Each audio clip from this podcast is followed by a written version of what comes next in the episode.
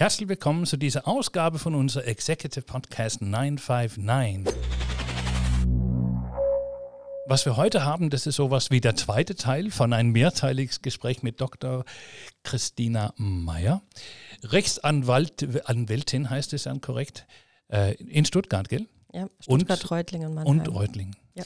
Wir haben uns über äh, Sachen bisher äh, unterhalten, die eigentlich spannend sind. Wenn ihr das noch nicht gehört habt, dann gibt es eine erste Folge, die ihr könnt ihr zurückspulen, heißt es nicht mehr, aber man kann ja nochmal aufrufen, allzeit.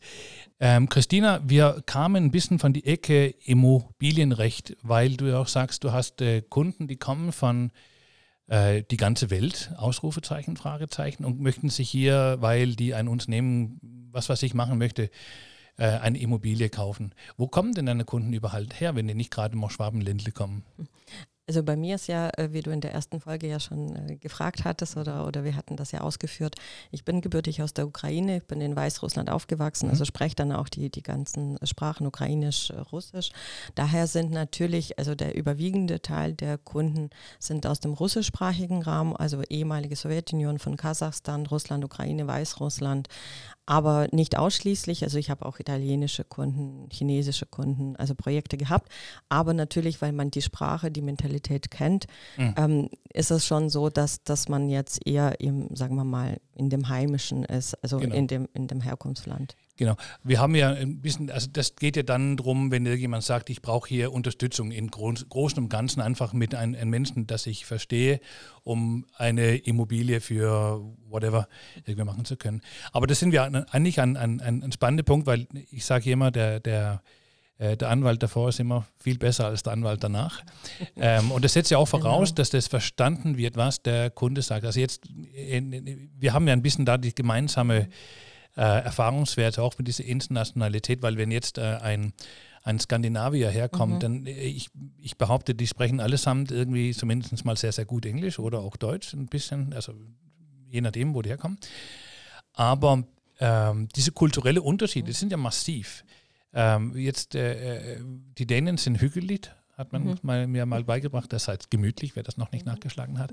Was, was ist denn die Weißrussen oder wie, wie, wie würdest du die Leute beschreiben? Weil also, ich meine, es gibt ja unheimlich, wenn, wenn man so landläufig hier fragt, da heißen die alle Igor und, und äh, mhm. arbeiten auf dem Bauernfeld. Aber es ist ja nicht so. Das, das ist, ist, ja überhaupt ist ja, nicht so. Genau. Also wenn, wenn du jetzt die Weißrussen ansprichst, da, da kann ich jetzt sagen, also es gibt jetzt wirklich eine sehr, sehr große ähm, oder heranwachsende Generation. Also ich habe jetzt gerade ein Start-up, ein IT-Start-up für, okay. für, Weißrussen gegründet.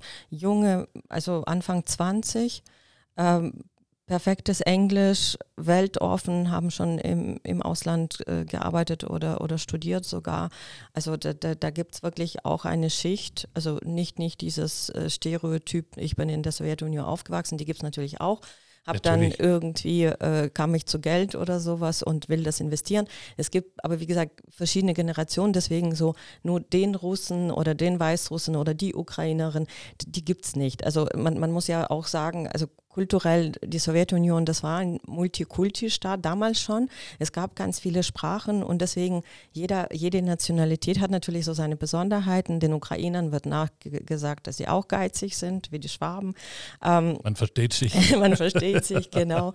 ähm, aber es gibt auch sehr, sehr viele großzügige Ukrainer. Also deswegen, also so komplett äh, irgendwie so Stereotypen ist schwierig. Aber natürlich gibt es da wirklich so Besonderheiten. Also jetzt in diesem interkulturellen oder im Businessgeschäft ist zum Beispiel jetzt, sagen wir mal, allen ähm, aus, aus der ehemaligen Sowjetunion ist wichtig, das Vertrauen. Also, dass, dass man wirklich, also die, die, die Menschen kommen zu mir ähm, als zur Anwältin, als zur Beraterin, nur weil sie auf Empfehlung kommen, überwiegend, mhm. weil sie mich irgendwie kennen oder jemand war schon vielleicht Kunde. Also so dieses äh, Vertrauen ist, ist immer noch sehr, sehr, sehr wichtig. Also einfach jetzt irgendwie einen Anwalt anrufen, nur weil er irgendwie tolle ähm, also Homepage hat oder sowas, das, das würde da nicht funktionieren. Also da, da geht wirklich so sehr, sehr vieles im Business, dass man sich wirklich kennenlernt. Dann geht man Kaffee trinken, essen. Ja, also das, das, ist noch so das Klassische, das, das, was ja man so eigentlich super erwartet. interessant, weil mhm. ich meine, das würde in viele andere Länder genauso auch sein, würde ich mal behaupten, und mhm. vielleicht ein bisschen weniger hier. Was ich dabei, also diese kulturelle mhm. Frage, mhm. nochmal ein, ein bisschen äh, überlege, wäre, wenn du jetzt äh, so nach deutschen Standard hingehen würdest, sagen, ja, dann ist es super schnell Compliance mhm. oder super schnell irgendwie so ein bisschen bestechungstechnisch, weil, also ich, ich habe ja auch das Vergnügen, in, in bisher, glaube ich, sogar 29 Länder irgendwie gearbeitet zu haben und äh, am meisten war ich ja beispielsweise in Mexiko unterwegs und wenn du mit einem Mexikaner essen gehst und sagst, pass auf, nach deutschen Compliance-Richtlinien darf ich dir nicht für mehr als 30 Euro befüttern, da würden die sich eine Tür umdrehen und sagen, das war's. Ähm, ist es jetzt wichtig, diese Kultur Kultur so, so kennen und so verstehen, um dann auch das Richtige zu machen? Oder sind die, äh, hast du das Erlebnis, dass die schon, sage mal so, emanzipiert auf Europa sind, dass die auch verstehen, dass es hier anders ist?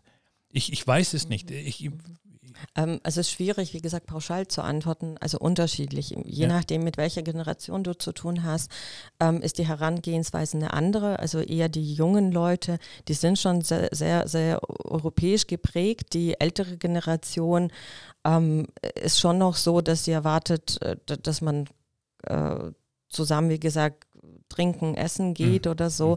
Ähm, als Frau habe ich, wie gesagt, hier ähm, den Luxus, dass ich immer sagen kann, okay, ich trinke nichts oder ich trinke einen Sekt den ganzen Abend, also ich muss mich da nicht besaufen. Mhm. Ähm, aber das ist auch Generationenfrage. Aber ich okay. habe das auch noch nie erlebt. Also ich würde sagen, das ist auch eher ein Vorurteil, aber soll es geben. Okay. Wie, wie oft kommst du rüber so in der Regel? Ähm, in letzter Zeit auch eher seltener. Ja, klar. Das also jetzt okay. Corona Aber sowieso so, nicht. Ist dann 18, da, 19, wie vier, fünf Mal pro Jahr? Nee, weniger, zwei, dreimal. Okay. Also weil, weil die meisten, die wie gesagt, kommen eher hierher. Okay. Genau.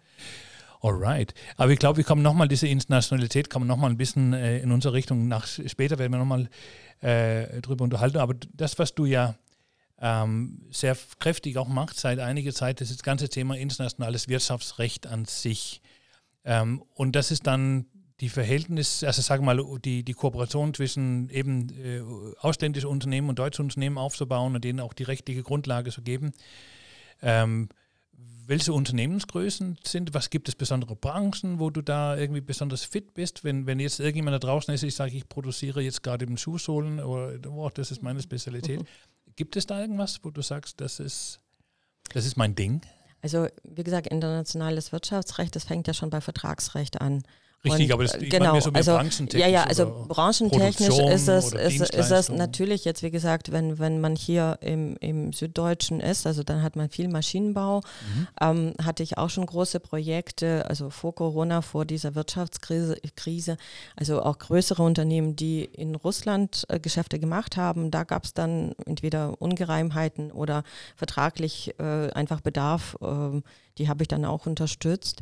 Ähm, momentan ist, ist das meistens so, dass, dass man eine Anfrage hat, ähm, ich habe aus Kasachstan irgendwelche Waren in Deutschland gekauft und da ist irgendwas schiefgelaufen. Ah. Also wirklich eher so. Das heißt, du bist eher die Anwältin im Augenblick, genau, die dann, sagen genau. wir Probleme lösen müssen genau. und nicht genau. so sehr die, die jetzt irgendwie die Verträge aufstellen müssen, um dann eine neue Kooperation aufzustellen oder das gleicht sich Unterschiedlich, also unterschiedlich. Also es ist wirklich so, dass, dass manche Firmen dann auf mich zukommen und sagen, mhm. okay, wir haben da ähm, Vertriebspartner gefunden, mach mal die Verträge von null auf. Oder, wir, oder dann halt, das, es, äh, es gibt, genau, korrigier ja. mal.